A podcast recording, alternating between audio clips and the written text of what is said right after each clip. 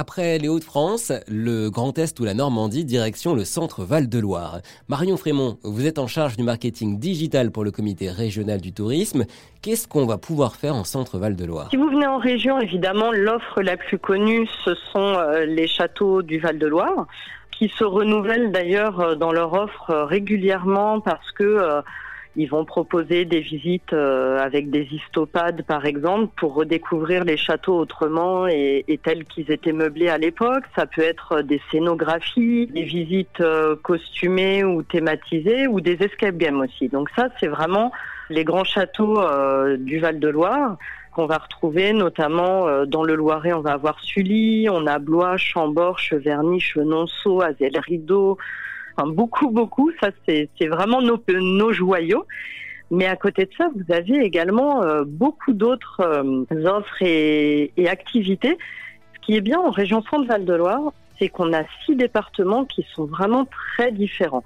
Quand vous allez par exemple euh, dans le nord de la région, en Eure-et-Loire, vous avez le Perche, où là vous êtes vraiment dans un parc naturel régional en pleine forêt vous allez pouvoir justement, euh, vous avez des logements, les cabanes perchées dans les arbres. Vous allez pouvoir faire euh, des balades équestres ou alors à Dodane également. Vous avez ensuite, euh, plus dans le sud de la région, au niveau du Berry, le pays des mille étangs, la Brenne, où là, c'est un paradis pour les amoureux de la nature, aussi bien pour l'observation d'oiseaux que pour de la marche, pour des balades à vélo également, parce qu'on en a sur tout le territoire. Euh, vous pouvez également faire euh, de la cueillette de plantes euh, comestibles sauvages et apprendre à les cuisiner derrière. vous avez vraiment tout un tas d'activités et, d'établissements variés qui vous permet de découvrir une région très riche et qui, ne se ressemble pas du nord au sud et, et de l'ouest à l'est. Alors parmi tous ces joyaux, est-ce que vous pourriez en choisir un, nous en conseiller un précis? Si je passe le week-end prochain au centre Val-de-Loire, Qu'est-ce que je dois absolument faire? Est-ce que vous arrivez à choisir ou c'est trop compliqué? C'est trop compliqué, d'autant que ça dépend vraiment de l'objectif derrière ce que vous recherchez. Si vous, si vous êtes plus en recherche de pleine nature, de calme, Là, j'aurais tendance à dire plutôt de se rendre justement euh, dans le Berry, euh, du côté de la Loire sauvage vers Sancerre, par exemple, ou alors dans la Brenne euh, dont je vous parlais, ou encore la Sologne.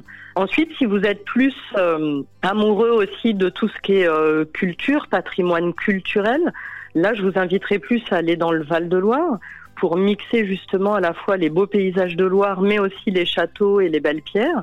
Ça dépend vraiment de l'objectif euh, recherché derrière. En tout cas, quoi qu'il en soit, sur l'ensemble de la région, en termes de gastronomie, de vin, et d'activités, il y a de quoi faire euh, sur l'ensemble de la région. J'imagine que le budget aussi euh, pour un week-end en centre Val-de-Loire dépend de ce qu'on veut y faire. Ça dépend en termes d'hébergement. Euh, vous pouvez très bien vous loger en chambre d'hôte ou en auberge de jeunesse, camping ou hôtel, hôtel 4 étoiles. Il y en a vraiment, c'est accessible à tous.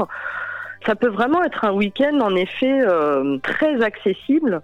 Euh, le vélo, ou, ou, même la rando pédestre, c'est une activité qui coûte euh, pas ou très peu cher.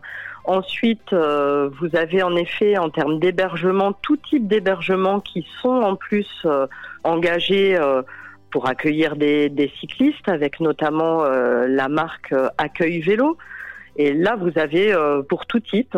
J'ai tendance à dire que vous pouvez en effet vous faire euh, un week-end euh, à bas prix euh, chez nous en Centre Val de Loire, tout comme vous pouvez vraiment vous faire plaisir en vous faisant des bons restaurants, en allant acheter, acheter des bonnes bouteilles dans des caves et en vous logeant dans, dans des hôtels.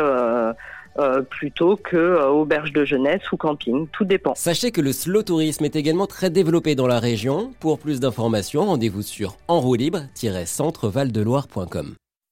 Ça vous a plu? Vous en voulez encore?